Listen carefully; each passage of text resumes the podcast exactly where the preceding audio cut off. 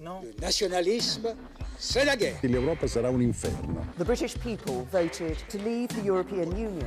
Es lebe die französische Freundschaft! Euroscope sur Radio Campus Paris. Bonsoir à toutes et à tous, bienvenue dans ce nouveau numéro d'Horoscope, l'émission mensuelle de Radio Campus Paris qui vous parle d'Europe, de ses pays, de son actu et de sa culture. Et une fois n'est pas coutume, l'émission de ce soir a été enregistrée il y a une semaine pour des raisons techniques. Et ce soir, on va parler démocratie et institutions européennes à l'approche des élections des députés européens qui auront lieu ce dimanche 26 mai. Nous recevrons Anne-Laure Delatte, économiste, chargée de recherche au CNRS et directrice adjointe du CEPI qui a contribué à la rédaction du traité de démocratisation de, des de l'Union européenne et de la zone euro, notamment avec Thomas Piketty et Emiliano Grossman, professeur associé au Centre d'études européennes de Sciences, euh, de Sciences Po Paris, que nous recevrons également. Et pourquoi animer cette émission J'accueille Antoine Guiziou. Bonsoir Antoine. Salut Hugo. En deuxième partie d'émission, Marie Baudouin, Sylvain Amanaka et Mathis Joubert viendront nous livrer leur chronique. Mais tout de suite, tour d'horizon de l'actualité européenne de ces dernières semaines. On peut sauter sur sa chaise comme un cabri en disant l'Europe, l'Europe, l'Europe. Euroscope sur Radio Campus Paris. Et on commence ce journal par un débat télévisé quelque peu passé inaperçu. Oui Antoine, mercredi 15 mai dernier se sont affrontés dans l'enceinte du Parlement européen à Bruxelles les six principaux Spitzenkandidaten, c'est-à-dire les candidats de chaque parti européen à la présidence de la Commission européenne, du conservateur allemand euh, Manfred Weber pour le Parti populaire européen, au social-démocrate néerlandais Franz Timmermans pour le Parti socialiste européen toujours, en passant par la commissaire danoise à la concurrence Margrethe Vestager pour l'Allian- l'Alliance des libéraux et des démocrates pour l'Europe. Et ce qu'on retiendra de ce débat, c'est son côté très consensuel au final, les thèmes abordés comme la lutte contre le changement climatique, la protection du droit d'auteur ou encore l'accueil des réfugiés. Euh, non, font l'unanimité autour d'eux, mais sur ce dernier thème, par exemple de l'accueil des réfugiés, on notera la surprenante quasi-unanimité des candidats débatteurs qui admettent tous, au moins sur le principe, le principe d'une solidarité européenne en la matière, à l'exception du candidat d'extrême droite euh, Jeanne Zaradil qui invite à, je cite, respecter le droit souverain des États membres. Et ce qu'on retiendra aussi de ce débat, c'est le peu d'intérêt qu'il a suscité. En effet, et bien que l'exercice soit tout à fait intéressant pour parler de fond et faire connaître des candidats à la tête de la commission, somme toute très peu connus du grand public, l'émission, pourtant retransmise par 50 chaînes de télévision dans les 28 États membres de l'Union Européenne, dont la chaîne France Info chez nous, n'a pas convaincu. Et puisqu'on est bien loin du score déjà faible du débat de France 2 entre les 12 12 têtes de liste françaises qui avaient réuni à peine 2 millions de spectateurs. On constate donc encore une fois que les élections européennes restent, malheureusement ou non, fortement teintées d'enjeux nationaux. Mais ce débat intervient également dans un contexte où le principe du Spitzenkandidaten est, est assez fortement contesté. Pour mémoire, ce principe, qui existe depuis l'élection de 2014, euh, veut que le candidat tête de liste, désigné par le parti européen qui arrive en tête aux élections européennes, soit obligatoirement nommé par les chefs d'État des 28 comme président de la Commission européenne. Mais plusieurs chefs d'État ou de gouvernement, comme le Premier ministre néerlandais Mark Rutte ou le président Emmanuel Macron, ont déjà fait savoir qu'ils ne se sentaient pas liés par ce principe qui n'est en réalité qu'une coutume assez récente sans véritablement d'effet obligatoire. Et s'il y a bien un pays où les élections européennes sont phagocytées par les enjeux nationaux, c'est bien le Royaume-Uni. Et oui, on apprenait la, semaine dernière que les négociations entamées entre la première ministre Theresa May et le chef de l'opposition travailliste Jeremy Corbyn pour tenter d'arriver à un accord sur la manière de procéder quant au Brexit avaient échoué. Corbyn a écrit une lettre à la première ministre dans laquelle il déplore notamment l'instabilité du gouvernement qui a connu d'innombrables d'innombrables démissions ces derniers mois et dont la chef Theresa May a d'ores et déjà annoncé qu'elle fixerait la date de son départ la semaine du 3 juin. Corbyn critique aussi le manque d'unité autour de la première ministre et les possibilités d'accord commercial au rabais avec les États-Unis qui inclurait une baisse significative des, des standards sanitaires notamment, auxquels le leader travailliste s'oppose farouchement. La stratégie de Theresa May consiste donc maintenant à proposer à nouveau une série d'options lors de votes indicatifs à la Chambre des communes prochainement, mais la probabilité d'obtenir une majorité et un consensus autour d'une de ces options reste toujours extrêmement faible. Et du Royaume-Uni, on part en Espagne où d'importantes élections législatives ont eu lieu fin avril. Et l'Espagne ferait presque figure d'exception en Europe puisque c'est le Parti socialiste ouvrier espagnol mené par le Premier ministre sortant Pedro Sanchez qui arrive en tête de ce scrutin du 28 avril avec 123 sièges sur 350 à la Chambre basse, loin devant le Parti populaire qui s'effondre à 66 sièges, talonné par le centre droit, de Ciudadanos qui fait une percée moins importante que prévu à 57 sièges. Le parti de gauche Podemos s'arroge pour sa part 42 sièges. Son très bon score, le Parti travailliste, même uni à Podemos en coalition, devra trouver d'autres alliés pour former une coalition gouvernementale, puisque la majorité absolue au Parlement nécessite 176 députés. À noter par ailleurs la percée de Vox, parti d'extrême droite flirtant avec le néo-franquisme, et qui remporte près de 10% des voix et 24 sièges. C'est moins que ce que prédisaient les sondages, mais c'est la première fois qu'un parti d'extrême droite entre à nouveau au Parlement depuis la fin de la dictature de Franco et le rétablissement de la démocratie en Espagne. En bref, une enquête ouverte en Italie contre le ministre de l'Intérieur, Matteo Salvini. Oui, la Cour des comptes du Latium, la région de Rome, a ouvert un fascicule exploratif selon la terminologie dédiée pour enquêter sur les vols effectués par Matteo Salvini, le ministre euh, italien de l'intérieur lors de ses désormais 11 mois d'exercice au ministère. On parle de vol aérien et pas de vol euh, délictueux, mais on ne sait pas puisque cette enquête fait suite aux révélations du quotidien classé au centre-gauche La Repubblica qui faisait état d'une vingtaine de vols effectués sur des avions d'État appartenant à la police nationale et aux pompiers par le ministre de l'Intérieur pour euh, se rendre à des réunions publiques ou à des meetings. Salvini était déjà depuis de nombreuses semaines sous le feu des critiques de l'opposition qui l'accuse de faire une campagne électorale permanente au détriment de son travail de ministre, mais désormais c'est la justice qui s'intéresse à ces vols dont la plupart étaient habilement dirigés vers des manifestations institutionnelles auxquelles étaient tout aussi habilement adossés des événements de pure propagande électorale. On ne sait pas encore si Salvini a effectivement abusé des moyens de son ministère pour effectuer sa campagne électorale en vue des européennes, mais cette affaire va sans aucun doute donner du grain à moudre à une opposition démocrate quelque peu regaillardie. Merci Hugo pour ton journal de l'Europe. Euh, vous écoutez toujours Radio Campus Paris et Euroscope. Tout de suite, une pause musicale avec euh, Jamiroquai.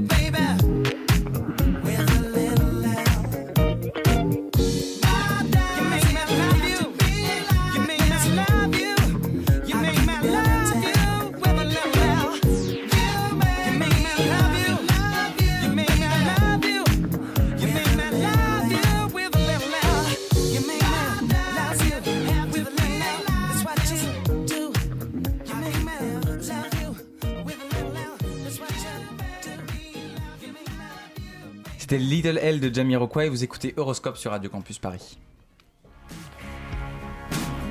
Euroscope sur Radio Campus Paris. obscur, opaque, sombre, mystérieux, illisible, sibyllin, abscon, inintelligible, incompréhensible, complexe, ténébreux, voire même énigmatique. Oui, je me suis amusé et instruit sur synonymo.fr. En pleine campagne européenne, différents partis dénoncent les institutions européennes et leur manque de clarté et de visibilité, de transparence, de limpidité. Oui, je crois qu'on a compris le message en fait. Tous ces adjectifs renvoient pourtant à un certain problème. À cela s'ajoute un certain déficit démocratique. En effet, certains critiquent le manque de pouvoir d'initiative des eurodéputés. Sans oublier la complexité des institutions entre le Conseil européen, et le Conseil de l'Union européenne, euh, le Conseil des Bon, oui. L'architecte du Parlement européen à Strasbourg a pourtant bien essayé en construisant cette gigantesque baie vitrée en vain. Alors comment s'attaquer à quelque chose d'aussi sombre? Faut-il solidifier le revêtement, le repeindre ou le décorer? Autrement dit, comment donne-t-on du lustre aux, aux, institutions? Le scandale des affiches du parti En Marche euh, sera-t-il le déclencheur des potins et ragots de nos politiques européens? En faisant naître ainsi un certain intérêt général autour de ces nouvelles élections ou au contraire fonçant et tombant vers un scepticisme absolu. C'est un manque de respect de démocratie, s'écrit en tout cas Manon Aubry. Alors pendant que les Strasbourgeois s'offusquent et contestent vivement les rumeurs autour d'une éventuelle délocalisation de leur cher et tendre Parlement européen, Intéressons-nous plutôt au fondement et au cœur de la machine parlementaire européenne en parlant de la démocratie et des institutions européennes. Et pour, et pour en parler avec nous, Anne-Laure Delatte, bonsoir. Bonsoir. Vous êtes économiste chargée des recherches, chargée de recherche au CNRS et directrice adjointe du CEPI, le Centre d'études prospectives et d'information internationale. À vos côtés, Emiliano Grossman, bonsoir. Bonsoir. Vous êtes professeur associé au Centre d'études européennes de Sciences Po Paris. Alors pour commencer, euh, pour, faire simple, donc il y a deux euh, modèles un peu de, gouvernance euh, dans le schéma institutionnel de l'Union européenne. Il y a le modèle intergouvernemental où la coopération repose sur des décisions prises par des représentants des États membres, souvent à la majorité qualifiée ou à l'unanimité. Et euh, à cela s'oppose le modèle supranational où il y a une institution qui est formellement indépendante des États et qui prend des décisions pour toute, euh, l'Union. Et donc ces deux modèles cohabitent euh, au sein de l'Union européenne. Et alors selon vous, quel est le modèle des deux s'il y en a un qui a le pas sur l'autre actuellement dans les institutions communautaires? Anne-Laure. Bon, alors je vais commencer alors que je pense que Emiliano est bien plus compétent que moi là-dessus, mais euh, moi, ce que je retiens en tant qu'économiste, hein, encore une fois, c'est euh, que euh, on a une suprématie de l'intergouvernemental en réalité en Europe, parce que on a certes quelques institutions supranationales qui, comme la Commission européenne ou le, Parlement européen, euh, mais euh, ceux-ci n'ont euh, qu'un pouvoir très limité. Et finalement, je trouve qu'un bon exemple, c'est ce qui s'est passé pendant la crise. Les décisions les plus importantes qui ont été prises ont été prises pendant des conseils qui avaient lieu toutes les deux semaines entre les gouvernements et qui finalement avaient lieu derrière les portes. Le Parlement européen, lui, il a assez peu de, de pouvoir, il a un pouvoir extrêmement limité, notamment euh, vu euh, l'absence de souveraineté qu'il a sur le budget. Mais je vais peut-être laisser euh, répondre Emiliano. Oui, je, suis assez d'accord. Je souscris absolument à cette analyse. Ce qui se passe, il faut savoir que je, reviens un peu en, un peu en arrière, peut-être, c'est que cette institution a été quand même créée dans, l'esprit de, de, de, de, rendre les, les, pays plus dépendants les uns des autres, leurs économies plus dépendantes les, les unes des autres, afin de rendre quasiment impossible, par ce biais, la guerre entre les pays. C'est ça, c'est ça quand même l'inspiration fondamentale de, du processus d'intégration européenne. Et à ce titre, ce dont traite la partie supranationale, c'est essentiellement des questions assez techniques de réglementation des marchés. Ce qui est d'un nuit insupportable. C'est très important le fait que euh, de la viande produite au Portugal puisse traverser l'Europe et soit consommable sans encourir aucun risque sanitaire par des consommateurs français, allemands, finlandais, que sais-je. Mais euh, concrètement, c'est des types de réglementations qui n'intéressent personne en France non plus. C'est-à-dire on s'y intéresse quand ça marche pas. Mais l'essentiel dont, traite le Parlement européen, la partie supranationale, donc, sont ces questions extrêmement techniques et effectivement la question très importante dont parle Anne-Laure, comme comment faire face à, la, crise bancaire, euh, etc. Donc je ne dis pas que la Commission est complètement exclue ou que le Parlement est complètement exclu, mais la décision finale, finalement, revient aux chefs de gouvernement et, et d'État qui prennent les décisions et qui se sentent liés dans, une mesure tout à fait relative parce que par ce, qui, ce que décident les institutions supranationales, comme l'illustre d'ailleurs l'hésitation de Macron, du président Emmanuel Macron, à reconnaître le principe du Spitzenkandidat. Hmm. Et selon vous, ce, ce, cette division un peu des pouvoirs entre des institutions supranationales qui au final euh, font des choses qui n'impliquent pas euh, beaucoup de, changements, enfin qui ne sont pas forcément très, très importantes, et euh, à côté des, institutions intergouvernementales à qui on a vraiment donné le cœur de, des pouvoirs communautaires, ça, ça vient de... Enfin, ça, c'est un, un, mécanisme qui est inspiré uniquement des, des, des origines de l'Union, ou ça s'explique par d'autres par d'autres phénomènes? Bah, je dirais que, je dirais que la, les gouvernements ont quand même accepté avec le temps de, de, déléguer de plus en plus de choses à l'Union européenne, à la partie supranationale de l'Union européenne, mais uniquement celles qu'ils contrôlaient déjà pas. En gros, c'est avec l'intégration des marchés, l'ouverture des frontières, la, mondialisation économique, il y a un certain nombre de choses que, dont on a perdu peu à peu le contrôle. Le, parce que finalement, le pouvoir, les pouvoirs le, plus important qui relève de cette partie supranationale, je dirais, c'est la politique monétaire, par exemple, mais on l'a abandonné, on pourrait ainsi dire, à la Banque centrale européenne au moment où les pays déjà ne la contrôlaient plus. C'est les dernières mesures de politique monétaire euh, au milieu des années 80 par, la Belgique notamment ont été complètement inefficaces parce que à l'époque les marchés étaient déjà tellement intégrés entre eux qu'ils anticipaient euh, les mesures de politique monétaire et c'est à ce moment-là que euh, on a accepté de donner du pouvoir à la Banque centrale européenne de Francfort. Mais justement, sur la, sur la politique monétaire, Anne Lordelatte, il y a l'institution, c'est la Banque Centrale Européenne, qui a un pouvoir absolu sur la politique monétaire des États membres, et qui est une institution euh, qui est un petit peu supranationale, puisqu'elle n'est pas, elle est complètement indépendante du Parlement européen, mais aussi des États membres qui n'est pas intergouvernementale puisqu'elle n'est pas composée de manière paritaire par des représentants des États. Donc c'est une institution qui est supranationale et qui n'est pas, euh, qui n'est pas soumise à un contrôle parlementaire. Et comment elle s'insère dans ce, dans ce schéma institutionnel, la Banque Centrale Européenne, avec cette compétence de politique monétaire? Alors oui, on est vraiment complètement dans le supranational et elle s'y insère très bien. C'est-à-dire qu'aujourd'hui, c'est finalement l'institution qui gère la politique économique en Europe. Euh, en réalité, c'est la seule institution qui nous a permis euh, de nous tirer d'affaire euh, au moment de la crise. En 2012, quand Mario Draghi dit je ferai ce qu'il est nécessaire, whatever it takes, euh, et faites-moi confiance, ça suffira. C'est ce qui nous a sorti de la crise. Le quantitative easing qui sont euh, voilà, alors, des politiques un peu expansives et qui n'étaient pas prévues à la base dans le statut de la Banque Centrale Européenne. Oui, et, il a même un pouvoir euh, magique parce qu'il n'a même pas eu besoin de la mettre en place sa, politique dans les premiers temps. Et juste son mot, je, ferai ce qu'il est nécessaire et faites-moi confiance, ce sera suffisant à stopper la crise financière, la crise bancaire. On a vu les spreads, les taux d'intérêt. Euh, des, les spreads, c'est l'écart entre les taux d'intérêt des obligations. Alors là, c'est très technique. Moi, je vais vous le dire très simplement. C'est en gros, c'est l'écart entre le taux d'intérêt grec et le taux d'intérêt allemand. D'accord? donc voilà. donc les spreads italiens, grecs, etc.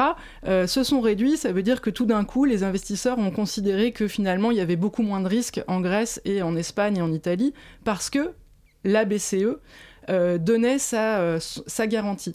Mais qu'est-ce que ça veut dire? Ça veut dire que, en effet, aujourd'hui, on a une politique économique euh, qui est gérée au niveau supranational, en tout cas la stabilisation de la zone, hein, pas du tout du long terme.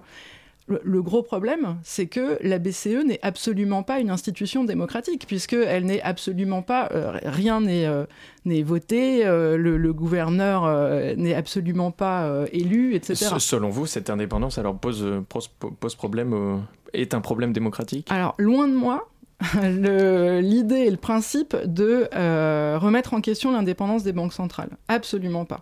Qui euh, je pense que ce e serait assez unique dans le monde parce que la, Fed aux États-Unis n'est pas indépendante, elle est contrôlée par le Congrès, au moins, au moins formellement. Ouais, ouais, elle est contrôlée euh, formellement par le Congrès, mais on est quand même très loin d'un. vous voyez, même Trump quand, euh, quand il, euh, défie euh, son gouverneur, finalement, ça n'influence pas la politique monétaire américaine. Donc en fait, on est quand même dans des, dans des économies aujourd'hui où il y a une indépendance. Le, la BCE, il est bien plus formelle, en effet. mais mais donc, moi, je veux pas du tout remettre en question cette indépendance. Euh, ce, qui me, ce qui me gêne, c'est qu'en fait, la nature a horreur du vide. Donc, comme on n'avait pas de politique économique, c'est la BCE qui a pris euh, le pas. Mais en réalité, on pourrait avoir des institutions qui mènent une, euh, une politique économique au niveau européen et qui soient sous contrôle démocratique. Alors, c'est un peu le cas, hein, mais en fait, c'est sous contrôle démocratique des gouvernements de chaque côté. C'est-à-dire que la coordination budgétaire en Europe aujourd'hui, le fait que les, les pays respectent plus ou moins, enfin en tout cas qu'ils ont intérêt à respecter le pacte de Maastricht, les règles, les ça, règles des budgétaires. Règles budgétaires, pas monétaires.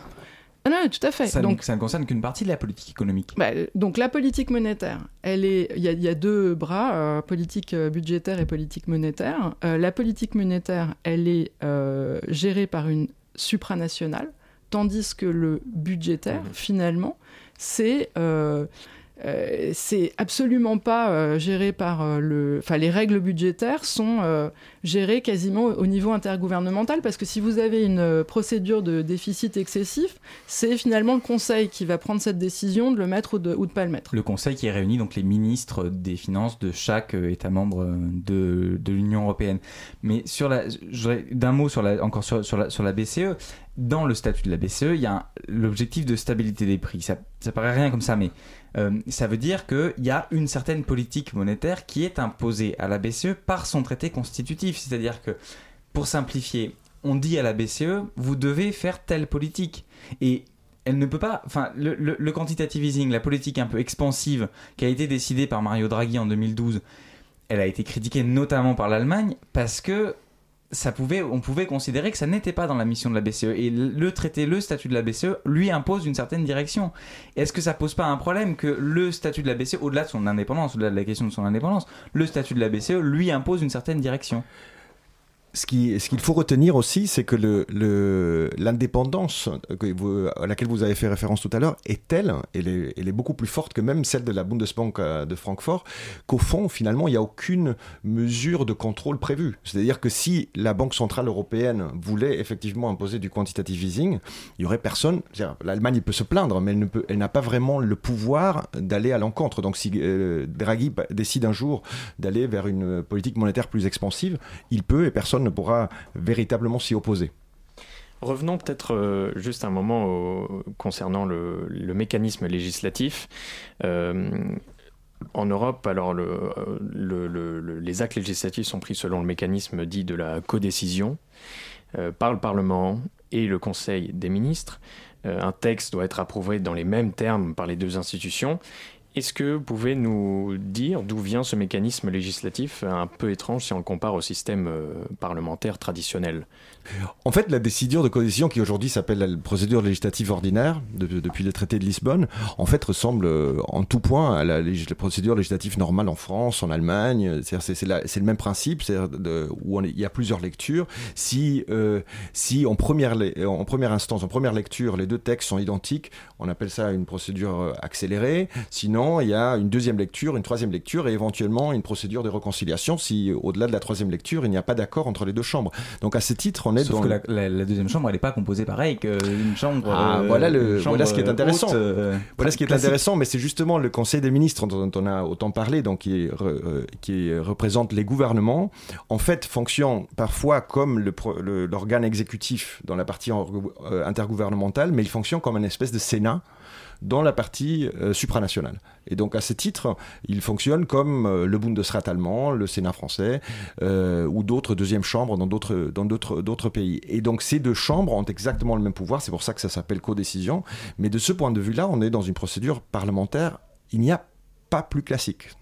Mais donc c'est bien que l'intergouvernemental s'immisce dans le supranational aussi, puisque si le Conseil, qui est composé de ministres, donc de représentants de chaque État, a une voix aussi importante que le Parlement, qui est composé d'élus directement par les peuples européens, ça veut bien dire que même dans le supranational, il y a de l'intergouvernemental.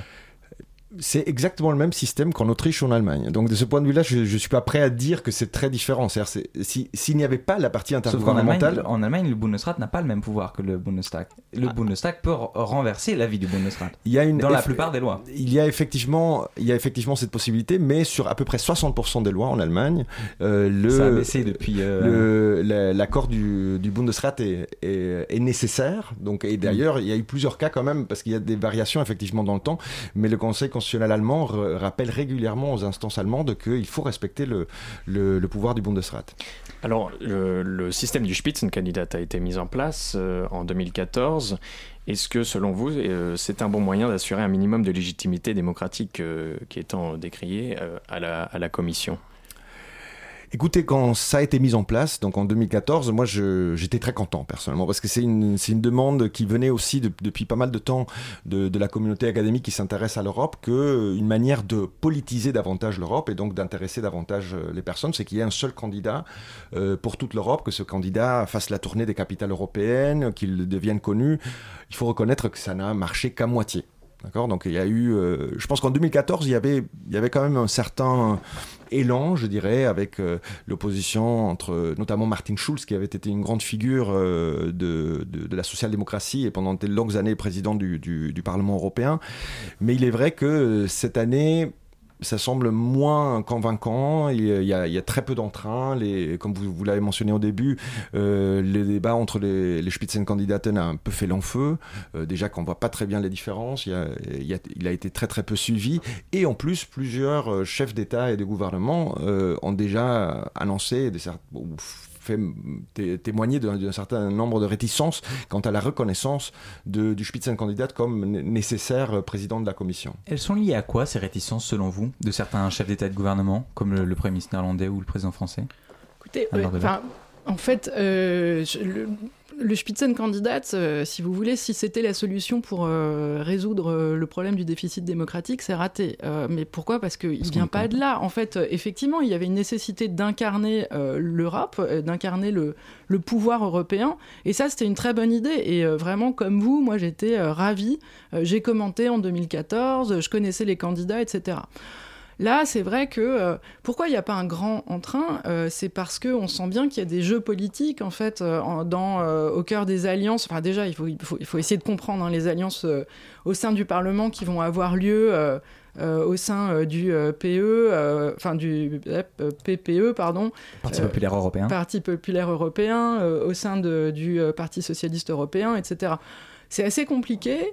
Euh, et euh, finalement, on sent bien qu'il y a des jeux stratégiques, politiques, et que au final, euh, finalement, les gouvernements vont nous dire à la fin, bon bah c'est bien, vous avez voté, mais en fait, on va pas respecter votre votre votre voix. Donc, à mon avis, c'est ça qui, qui, pose problème dans l'histoire du, du Spitzenkandidat. Maintenant, en réalité, moi, je vais aller voter dimanche. Euh, je vais aller voter parce que euh, d'abord, euh, ma grand-mère a acquis le droit de vote quand elle avait 35 ans, donc je lui ai promis que j'irais voter, quelles que soient les élections. Euh, j'irai voter parce que je vais pas euh, m'abstenir, euh, parce que l'abstention voudrait dire que j'ai qu'il y, a du désintérêt pour l'Europe, mais je ne vais pas aller voter pour un Parlement qui a du pouvoir. Enfin, il y a vraiment très très peu de pouvoir politique dans ce Parlement. On viendra au pouvoir politique du, Parlement, mais ce système du Spitzenkandidat, est-ce qu'il n'a pas aussi fait long feu parce que les, candidats ne sont pas connus aussi, d'une certaine manière? Parce que là, on parle de Manfred Weber, qui est un un, entre guillemets un vétéran du Parlement européen, mais qui en Allemagne n'est pas une grande figure de la politique allemande. Franz Timmermans, qui était vice-président de la Commission, c'est pareil, c'est quelqu'un qui est, un, entre guillemets un grand homme des institutions européennes, mais qui aux Pays-Bas n'est pas non plus une grande figure. Est-ce que c'est pas lié aussi aux candidats eux-mêmes, qui n'incarnent pas forcément des visages connus pour les électeurs? Écoutez, c'est difficile à dire parce que c'est vrai qu'en 2014, il y avait des, personnages un, peu plus haut en couleur, je dirais. Après, Manfred Weber n'est pas un, complet inconnu. Je pense qu'il faut aussi reconnaître qu'en France en particulier, on continue à envoyer un peu des deuxièmes couteaux au Parlement européen. Ce n'est pas forcément le cas en Allemagne où c'est une carrière reconnue et, reconnue comme importante aussi euh, à l'intérieur du parti. Il y, a, il y a une compétition pour avoir ces postes. Après, c'est vrai que le fait qu'il soit surtout actif à Bruxelles les rend un peu moins visibles euh, sur la scène politique nationale et le fait qu'il n'existe pas de, de, sphère publique européenne, toujours pas. C'est ce à quoi la, la, création du Spitzenkandidat aurait dû contribuer, donc encore une fois ça a été un échec, euh, rend évidemment ce, cette connaissance de la, de la compétition politique euh, européenne plus difficile. Puis moi je vous trouve un peu dur parce que quand même Margaret Vestager, euh, il faut avoir raté un peu d'actualité pour vraiment pour pas la connaître. C'est-à-dire que elle est finalement à mon avis plus connue que Martin Schulz en 2014. Margaret Vestager, donc qui, est la Commission européenne. Pour les libéraux. Voilà, pour les libéraux, ce serait la Spitzenkandidat des libéraux, qui est la commission, la commission euh, qui est la Commission européenne, la commissaire européenne à la concurrence. Euh, elle s'est fait connaître pour euh, avoir fait payer Apple pour son évasion fiscale. C'est-à-dire qu'elle a trouvé un truc pour éviter, enfin, pour sanctionner Apple. Euh, et en plus, euh, si vous ne l'avez pas vu, moi je vous, je vous conseille euh, la série Borgen. elle doit en avoir marre qu'on lui en parle à chaque fois, mais elle est extraordinaire. Donc je pense qu'elle a en fait une notoriété plus importante. Et finalement, bah, oui, ça marche pas parce que elle, pourtant elle incarne l'Europe. Hein. Je pense que vraiment c'est un personnage qui est, c'est une femme, elle est courageuse, elle défend un droit, la justice fiscale. Bon, bah ça c'est quand même vraiment un principe important. Et pourtant, ça ne passe pas. Pourquoi? Alors, bon, moi je vais, je, vais, euh, je, vais revenir sur euh, ce déficit euh, de pouvoir politique au Parlement européen. Pour moi, il s'explique de deux façons. La première, c'est que le Parlement européen n'est pas souverain sur son budget. et c'est une anomalie dans les démocraties, dans le sens où finalement, le Parlement européen ne vote pas le budget. Alors en général, on me dit ah mais non, c'est pas vrai. Euh, en fait, il a un droit de, euh, de il, délibère sur les dépenses. Non non, mais attendez, il ne délibère pas sur le les recettes. En fait, on lui donne une enveloppe et après avec cette enveloppe, il, bon, il a le droit de délibérer sur à peu près euh, et encore, il a le droit de délibérer sur les principes de dépenses qui vont être faits par la Commission et par et, par la Commission.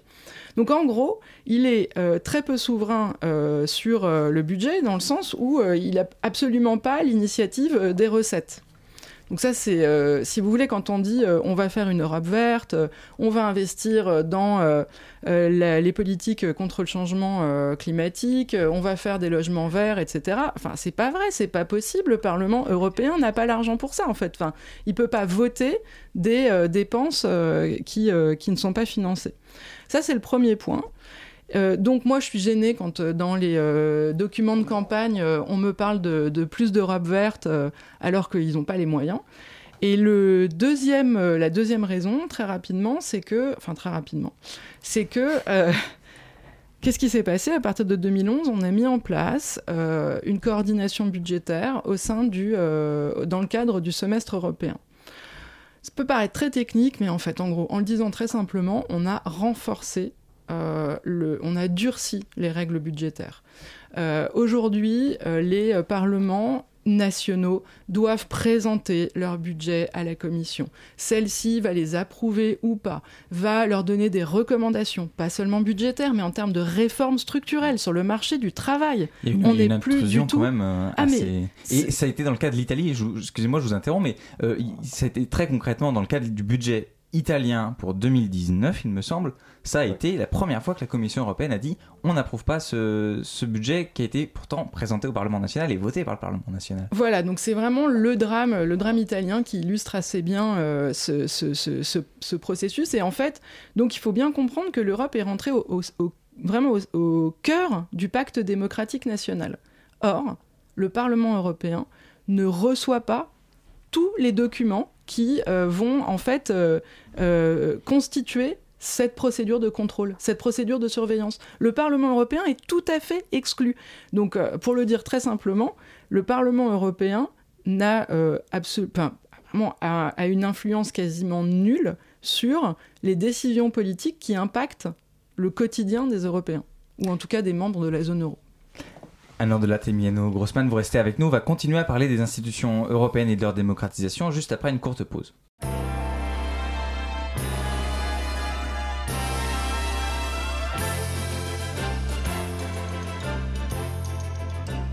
Le soleil qui se lève et caresse les toits et c'est Paris le jour.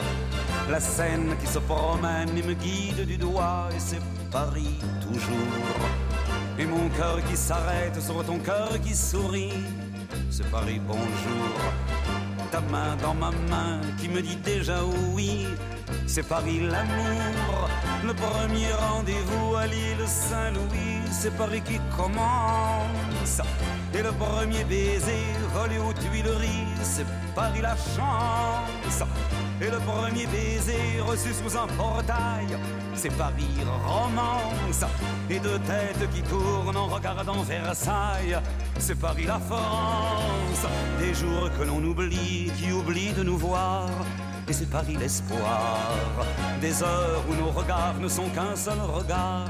Et c'est Paris miroir, rien que des nuits encore qui séparent nos chansons et c'est Paris bonsoir. Et ce jour-là enfin où tu ne dis plus non, et c'est Paris ce soir. Une chambre un peu triste où s'arrête la ronde, et c'est Paris nous deux. Un regard qui reçoit la tendresse du monde, et c'est Paris tes yeux. Ce serment que je pleure plutôt que ne le dis, c'est Paris si tu veux. Et savoir que demain sera comme aujourd'hui, c'est Paris merveilleux. La fin du voyage, la fin de la chanson, et c'est Paris tout gris. Dernier jour, dernière heure, première larme aussi, et c'est Paris la pluie. Ces jardins remontés qui n'ont plus leur parure, c'est Paris l'ennui. La gare où s'accomplit la dernière déchirure, et c'est Paris fini. Loin des yeux, loin du cœur, chassé du paradis, et c'est Paris chagrin. Mais une lettre de toi, une lettre qui dit oui, et c'est Paris demain. Des villes et des villages, les roues tremblent de chance, c'est Paris en chemin. Et toi qui m'attends là et tout qui recommence, et c'est Paris, je reviens.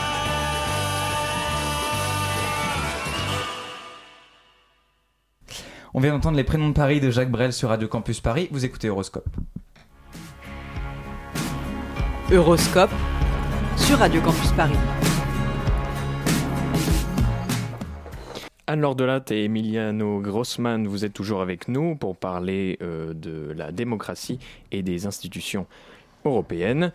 Nous allons parler maintenant, euh, je voudrais, on voudrait aborder un sujet euh, pour, euh, sur la, la place et le rôle des lobbies au sein du Parlement européen. Est-ce que le Parlement européen, depuis peu, a réussi à renverser la tendance sur l'influence et l'infiltration de ces lobbies qui étaient très critiqués dans la rédaction des textes législatifs? Emiliano Grossman. Bon, sur ce point, moi, je suis, euh, j'ai une position un peu modérée, je dois avouer, parce que j'ai fait ma thèse sur les lobbies, donc j'ai- beaucoup étudié cette question. Et, euh, et ce qu'il faut reconnaître, c'est que euh, le Parlement européen a une- un degré de transparence euh, par rapport à la présence des lobbies euh, au Parlement que l'Assemblée nationale française, par exemple, n'a pas. Donc il y a un registre, il y a une, une pratique aussi de, de, de relative publicisation. Je ne dis pas qu'on on peut tout recenser, on peut tout connaître en termes de contact, en termes de, de, de peut-être aussi promesses de- d'emploi ou promesses de revenus aux députés, etc. Il y, a, certainement toujours des zones d'ombre, mais ces zones d'ombre, elles font partie de la démocratie aussi. C'est donc à moins de, rejeter le système capitaliste en, bloc, ce sera toujours difficile d'éviter complètement que euh, les intérêts économiques euh, fassent... euh, des offres, des avances au monde politique. Ce qu'il faut reconnaître aussi, c'est que quand on regarde ce registre des lobbies, il y a énormément de lobbies qui ne sont pas économiques. D'accord? Donc il y a euh, des groupes environnementalistes, il y a des groupes euh, de consommateurs, et il faut euh, rajouter que la Commission européenne subventionne beaucoup de ces groupes non économiques, justement pour, par exemple, en leur, fournissant des locaux, en leur fournissant même parfois des permanents, donc pour créer un relatif équilibre dans la représentation des intérêts. Et ça, ça, ça date pas que de récemment, c'est une, une tradition qui existe au niveau de la Commission européenne de renforcer les intérêts sociétaux ou les, les groupes sociétaux, groupes d'intérêts sociétaux, comme on dit, pour justement contrecarrer la prééminence qui est réelle hein, des euh, groupes d'intérêts économiques. Elle est réelle parce que, euh, encore une fois, l'Union européenne est avant tout une union économique. Donc du coup, c'est effectivement c'est par rapport au fonctionnement du marché, par rapport à l'accès au marché que se jouent euh, la plupart des batailles des lobbies. Une union économique qui s'est entre-temps un peu arrogée des, pouvoirs politiques, enfin arrogée. Pas, elle n'a pas fait que s'arroger des pouvoirs politiques. Je pense à, un, un, peu ce qu'a qu'a pu faire la, la, Cour de justice de l'Union européenne, mais on lui a aussi donné des pouvoirs politiques. Donc c'est vrai que euh, c'est important maintenant aussi de peut-être, comme, comme vous le disiez, d'avoir des, des, euh, des groupes d'intérêt qui soient aussi sociaux, sociétaux. Euh, je voudrais qu'on revienne sur l'abstention. En fait, euh, à l'approche de ces élections européennes, il y a toujours une forte abstention qui en France est particulière, mais qui n'est pas que le propre de la France. La France est un petit peu en dessous de la moyenne des États membres, mais euh, pour 2019, c'est une prédiction qui est très proche de, de la moyenne euh, européenne. En tout cas, l'abstention euh, est un phénomène aux élections européennes. Que peut faire l'Union européenne pour endiguer un petit peu cette abstention et pour redonner envie aux citoyens d'aller voter pour les représentants au Parlement européen Emiliano Grossman? Ah, là, vous me posez un peu une colle. Là, dans l'immédiat, c'est vrai que moi, ça m'inquiète, cette, cette, euh, cette, abstention. Et comme, comme euh, euh, un ordre de lettres, je suis très, très, très pour le fait d'aller voter et de, d'utiliser de, ce, ce, pouvoir. D'autant plus que le, cette faible abstention, peut-être pour, pour, aussi pour les, les jeunes auditeurs, euh, renforce en fait l'importance de, chaque vote. Donc, il faut aller voter vraiment. Parce que là, on, vraiment, on peut faire une différence avec des groupes d'électeurs relativement modestes. Donc pourquoi ça ne marche pas? On en a un peu parlé. les tentatives pour politiser les enjeux européens euh, ont fait un peu l'enfeu. Le Parlement reste trop faible ou exclut des sujets qui comptent vraiment, euh, comme l'immigration, les, questions, les questions économiques qui relèvent trop souvent encore du, pur intergouvernemental.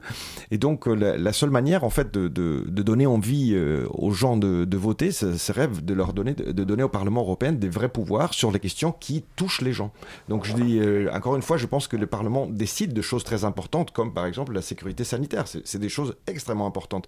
Mais dans la plupart des, des pays membres, euh, c'est des agences euh, d'experts qui s'occupent de cela, et au fond, on ne s'y intéresse que quand ça ne marche pas comme à l'époque par exemple de la vache folle. À ce moment-là, tout, tout, à coup, tout le monde trouvait, trouvait que la sécurité alimentaire c'était très très important. Mmh.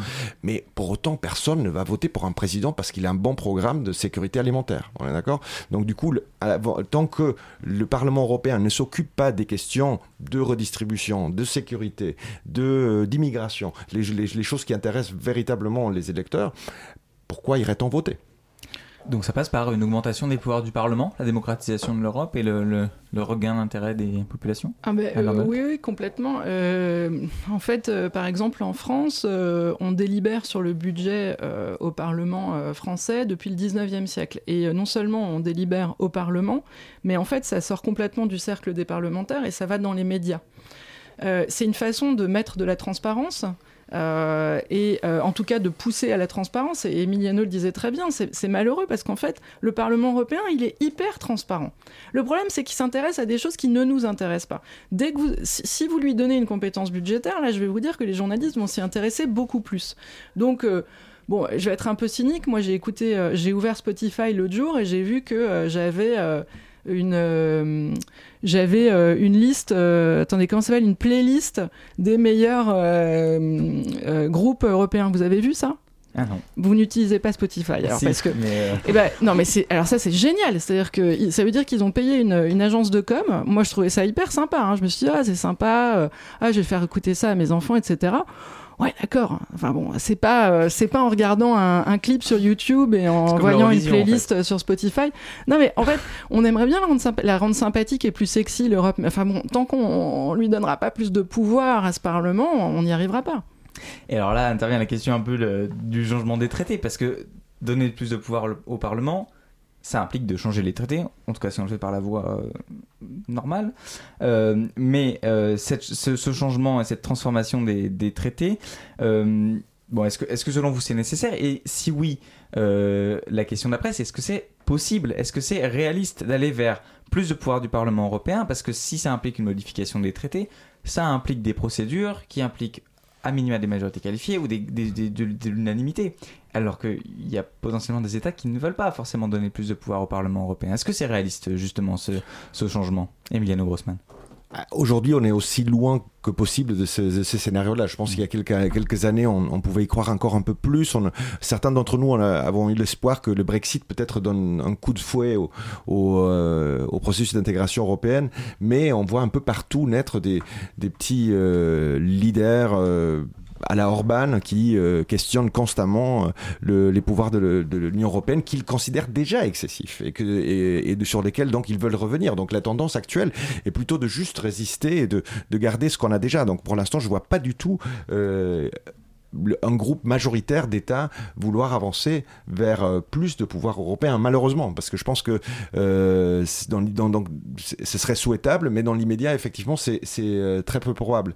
Je voudrais peut-être imaginer ce qui pourrait rendre cela possible, mais justement, c'est un peu, un peu la question d'Anne-Laure sur l'idée d'une émergence aussi d'une vraie culture européenne. Et on en est malheureusement très loin, parce que le, philosophe allemand Habermas avait cette idée que les gens, à terme, euh, faisait un, équivalent avec l'Allemagne d'après-guerre où personne n'osait dire qu'il était fier d'être allemand, euh, etc. Mais que peu à peu, de par le bon fonctionnement des institutions, les gens sont de plus en plus identifiés aux institutions allemandes et que donc ça a créé une espèce de, ce qu'il appelle un patriotisme institutionnel. Il avait, euh, il appliqué cette idée au début des années 90 à, à l'Union européenne avec l'espoir que à terme l'Union européenne deviendrait cela quelque part, je partage toujours un peu ce, rêve kantien, mais, euh, mais euh, c'est vrai qu'il force est de constater qu'aujourd'hui, on est très très loin de, de, ce rêve-là, qui, dans les, au début des années 90, manifestement, ne semblait pas si impossible. On a compris ce que vous espérez. Alors de là, on, pense notamment au manifeste euh, pour la démocratisation qui contient un projet de traité à la rédaction duquel vous avez contribué. un dernier mot sur ce sujet. Alors, euh, la solution qui a été trouvée par euh, Stéphanie euh, qui est la juriste du groupe, c'est de se dire que si on ne peut pas changer les traités, il faut en faire un nouveau. Et en fait, c'est un, petit truc juridique, c'est que en réalité, le six-pack et le semestre européen, toute la procédure, la nouvelle procédure budgétaire, elle a été faite par l'adoption d'un traité en fait en 2012. Donc quand on veut, on peut. donc voilà, qu'est-ce qu'on propose nous? C'est euh, plutôt que de donner plus de pouvoir au Parlement européen actuel, c'est de créer une nouvelle assemblée euh, parlementaire qui est composée de parlementaires nationaux. La raison, c'est parce que on, veut lui donner, vous l'aurez compris, euh, un pouvoir budgétaire. et la composition par, des, par des, parlementaires nationaux lui donne un une légitimité euh, en termes de décision budgétaire, probablement davantage que des députés qui sont vécus comme euh, loin euh, de, des, capitales. Et deuxièmement, on pense que euh, ça peut créer, euh, si vous voulez, euh, ça, peut retirer la logique du ah c'est l'Europe, ah, bah, c'est nous ou c'est l'Europe. Maintenant, si, vous arrivez à impliquer des parlementaires nationaux dans des, questions transnationales, alors vous arrêterez peut-être de traiter l'Europe comme un bouc émissaire de tous les problèmes qu'on subit. Voilà, donc on a cette proposition euh, qui est en ligne euh, sur euh, tedem.eu et qui, est, qui a été publiée au seuil, qui est disponible dans toutes les librairies pour 3 euros. Voilà, ce sera, euh, ce sera le mot de la fin. Merci beaucoup Anne-Laure Delatte et Emiliano Grossman d'avoir été avec nous dans Euroscope. Anne-Laure Delatte, je rappelle donc que vous êtes économiste, directrice adjointe du CEPI, chargée de recherche au CNRS, que vous avez notamment contribué euh, à la rédaction de ce TEDEM, ce traité de démocratisation que vous proposez. Vous, Emiliano Grossman, je rappelle que vous êtes professeur associé à Sciences Po Paris, rattaché au Centre d'études européennes. Voilà, vous écoutez toujours Euroscope sur Radio Campus Paris. Dans un, dans un instant, on accueillera nos chroniqueurs, juste après une courte pause musicale.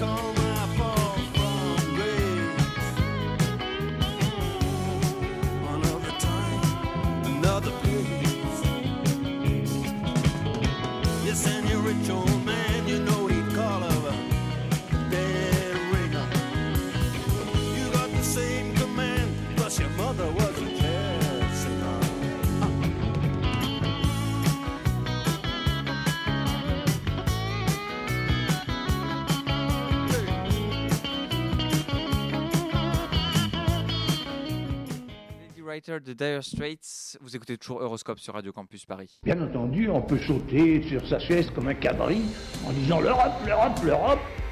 Euroscope sur Radio Campus Paris. Vous écoutez toujours Euroscope sur le 93.9, c'est l'heure de retrouver nos chroniqueurs du soir, euh, Marie Baudouin, Sylvain Amanaka et Mathis Joubert. Bonsoir à tous les trois. Bonsoir. Et on commence par Marie qui va nous parler ce soir de citoyenneté active. Oui, en fait, hier avec Sylvain, on a eu une conversation très intéressante sur la question de savoir comment inciter les gens à aller voter le 26 mai prochain. Est-ce qu'il faut en parler d'une manière frontale? Va voter, c'est important, de manière discrète, genre euh, d'ailleurs, euh, dans 10 jours, faut voter. hein. Est-ce qu'il faut le persuader avec une belle plaidoirie, les culpabiliser, genre ah bah t'étonnes pas si l'extrême droite arrive au pouvoir après. hein.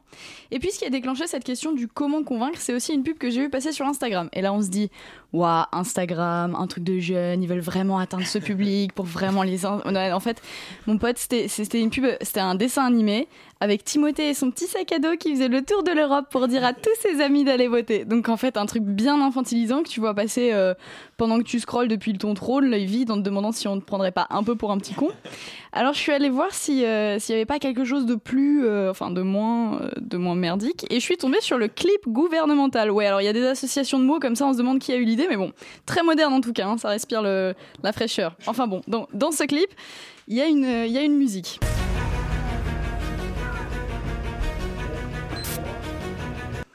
Une musique euh, franchement joyeuse, heureuse, pas du tout dramatique ni effrayante.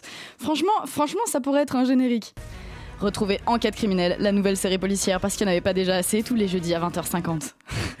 bon, vous l'aurez compris, si on devait me convaincre d'aller voter dans 10 jours, ce serait vraiment pas ça qui me sortirait de mon dimanche euh, d'orage de pilule au Luxembourg. Du coup, j'ai tapé 5 bonnes raisons d'aller voter euh, aux élections européennes dans Google et je suis tombée sur une vidéo d'un journaliste de La Croix.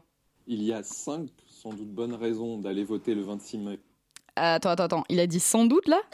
Il y a cinq sans doute bonnes raisons d'aller voter le 26 mai. Ah ok ok. Donc ça commence bien. Lui-même il est, il est que moyennement convaincu en fait.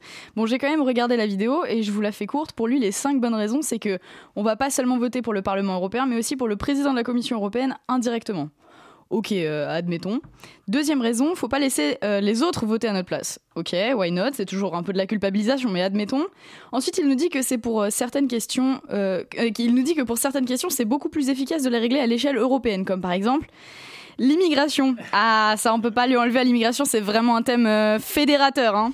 Quatrième raison pour lui, c'est que les grands partis ne sont pas favorisés, mais les petits, si.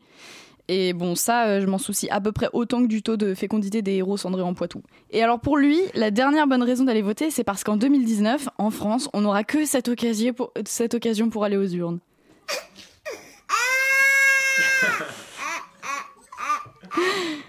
Bon, euh, trêve de babillage. On fait quoi alors pour convaincre ses potes d'aller voter le 26 mai? Eh ben, on le fait pas. Et ça, c'est mon avis, bien sûr. À mon sens, l'enjeu, c'est d'en parler. Parler d'Europe, d'actualité, le climat, l'éducation. Balkany qui se ridiculise, Parcoursup qui, euh, Parcoursup qui capote. Bref, il faut pas qu'on soit seulement des citoyens, il faut qu'on soit des citoyens actifs. Et la citoyenneté active, ça passe pas uniquement par le vote. Le vote. Je suis pas en train de faire euh, l'apologie de l'abstention. J'estime que c'est le choix de chacun, pourvu que ce soit un choix et pas un déficit d'information ou un manque d'éducation. À partir du moment où on prend conscience que le vote, c'est pas notre seul levier d'action en tant que citoyen lambda, là, pour moi, on entre dans le vif du sujet. On l'a tous déjà entendu, mais c'est dans notre portefeuille que ça se passe. Si tu te, si tu te prends un cookie chez McDo ou une viennoiserie à la boulangerie en bas de chez toi, tu soutiens pas le même genre d'économie. Pareil si tu décides de consommer local plutôt que conserve, ou une belle euh, côte de bœuf de ton boucher plutôt que des tranches de jambon Herta, que tu sais pas ce qu'il y a dedans, mais tu veux pas savoir parce que rien que de le savoir, t'aurais un cancer. Notre modèle économique fonctionne euh, sur euh, la loi de l'offre et de la demande, on le sait. Donc quand tu achètes, tu signales aux opérateurs économiques que tu aimes ça, que tu en as besoin. Donc pour répondre à ce besoin, ils vont en produire et en produire plus et avec plus de variété, alors que si tu arrêtes d'en acheter, pas d'intérêt pour eux d'en produire, donc ils vont arrêter d'en produire. Et pour moi, c'est là que ça se passe. Alors oui, voter, c'est un devoir de- qu'on a en tant que citoyen, mais je crois qu'il faut bien garder en tête que c'est pas la seule façon qu'on a pour agir. Euh, consommer, euh, c'est voter, donc allez voter le 26 mai, ou n'allez pas voter si c'est votre choix, mais n'oubliez pas que vous votez avec votre portefeuille et c'est aussi comme ça qu'on va faire bouger les choses. Merci Marie pour euh, cette euh, chronique. On aura noté ta passion pour le dorage de pilules au Luxembourg. Euh, retrouvez tous les spots de dorage de pilules, euh, bien sûr, dans une prochaine chronique. Euh, et c'est l'heure de passer à la chronique de Sylvain. Bonsoir Sylvain. Bonsoir, bonsoir, bonsoir. Et alors, euh, cette fois, ce soir, Sylvain, tu nous parles d'une petite pratique politicienne. Exactement, exactement. Il était une fois une petite pratique politique. Chaque parti, pal- chaque, chaque parti politique a, et c'est bien naturel, sa dominante idéologique, qui ne correspondra jamais à celle de tous les citoyens pris un à un. Or, pour gagner, il faut emporter le plus de voix. Pour rester haut dans les sondages, il faut faire le consensus sur sa politique. Chose que l'opposition tentera toujours d'empêcher. D'où les Macron, c'est la finance. Macron, patron des riches, que l'on va entendre scander par les adversaires de LREM. Et plutôt que d'assumer l'idéologie interne du parti, malgré qu'elle fasse obstacle au consensus de tous les citoyens, on va utiliser une petite technique politicienne. C'est la caution politique. On critique votre programme car il ne se soucie pas des classes ouvrières Bim, aux prochaines législatives, vous trouvez un petit candidat issu de la classe ouvrière et vous le mettez à fond, à fond, à fond en avant. Et à chaque critique de votre programme, vous répondez en prononçant haut et fort son nom et ses origines sociales. Aujourd'hui, la technique de la caution politique est beaucoup utilisée pour verdir un parti. Comme grand gagnant à ce jeu, on va trouver La République en marche avec Nicolas Hulot en ministre de la Transition écologique. Le problème, c'est que Nicolas Hulot a démissionné.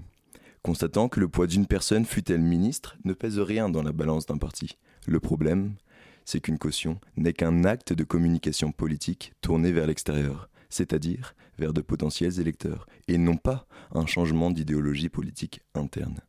On a pu espérer des changements avec Hulot, car tout de même, il tenait les rênes, les rênes d'un ministère. Rien n'en fait, rien n'en fit. Lui a démissionné, tout triste. Et on, se re- on retrouve cette pratique pour les élections européennes. Aux européennes, où il s'agit d'élire seulement des députés européens, La République En Marche réitère avec comme numéro 2 sur la liste Pascal Canfin, ex-directeur de WWF France.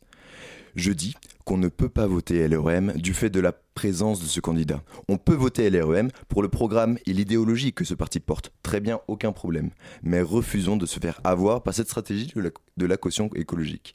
Projetons-nous un instant au lendemain du 26 mai. Une fois élus, il n'est pas question pour les députés LREM de siéger dans des groupes parlementaires différents. Ils siégeront tous côte à côte au sein du même groupe parlementaire.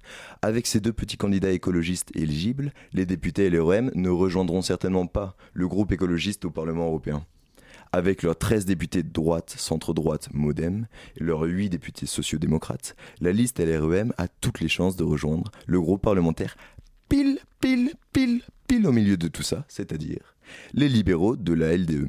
Voter Pascal Canfin, c'est finalement presque voter libéral. Merci Sylvain Manaka pour cette euh, chronique. On te retrouve peut-être euh, le mois prochain dans Horoscope. J'espère. Euh, et c'est l'heure maintenant de passer à la chronique de Matisse. vont vers tous les écrivains allemands qui se voient contraints de prendre le chemin de l'exil, de vivre à l'étranger, ou pire, jetés en camp de concentration. Thomas Mann, Alfred Kerr, Walter Benjamin, Albert Einstein, Stefan Zweig. Stefan Zweig, grand écrivain, dès 1934, fuit le nazisme pour Londres, puis au Brésil en 1941, où il commence la rédaction du Monde d'hier, Souvenir d'un Européen, dont est issu l'extrait qui suivra. Il témoigne de ce qu'il nomme l'échec de la civilisation. Il écrit Le temps produit les images. Je me borne aux paroles. Et ce n'est pas tant mon destin que je raconte, mais celui de toute une génération, notre génération singulière, chargée de destinée, comme peu d'autres au cours de l'histoire. L'Europe est perdue pour moi, depuis que pour la première fois, courant au suicide, elle se déchire, dans une guerre fratricide. Contre ma volonté, j'ai été le témoin de la plus effroyable défaite de la raison, et du plus sauvage triomphe de la brutalité, qu'atteste la chronique des temps. Ce n'est aucunement avec orgueil que je consigne, mais avec honte. Une génération n'est tombée comme la nôtre d'une telle éva- élévation spirituelle dans une telle décadence morale. En 2019, quand les flammes du nationalisme ressurgissent et que l'Europe se disloque, que les espoirs d'une union s'envolent, à nouveau face aux échecs d'une Europe commune, une Europe unie, notre génération sera-t-elle à la hauteur du rêve européen? Ou bien le dernier souvenir aura l'odeur de cendre?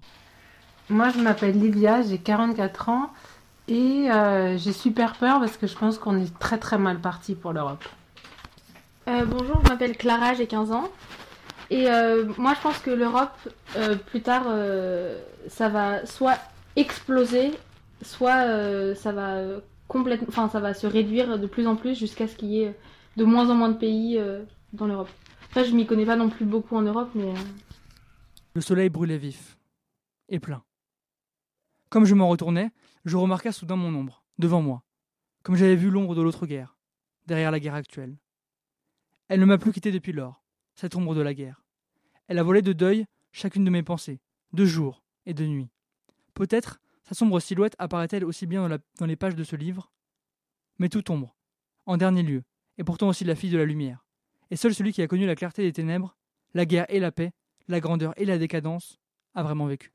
Merci Mathis pour cette chronique, on te retrouve dans le prochain numéro d'Horoscope. Et c'est déjà la fin de ce numéro d'Horoscope, il est temps de remercier nos invités, mais aussi toute l'équipe qui a participé à cet épisode. Merci à Antoine Guizou d'avoir co-animé cette émission, à Léonard Goria qui l'a réalisé ce soir, et merci bien sûr à nos chroniqueurs, Marie Baudouin, Sylvain Amanaka et Mathis Joubert. Et merci à vous, chers auditrices et chers auditeurs, d'avoir été à l'écoute d'Horoscope ce soir. Et on vous rappelle à toutes fins utiles que les élections européennes auront lieu ce dimanche 26 mai, alors que vous y alliez ou pas, vous ne pourrez plus dire que vous ne saviez pas. Si vous avez loupé notre émission, pas de panique, vous pouvez nous retrouver en podcast sur le site de Radio Campus Paris ou sur la page Facebook de l'émission Euroscope. On se retrouve dans un mois pour un nouveau numéro. Ciao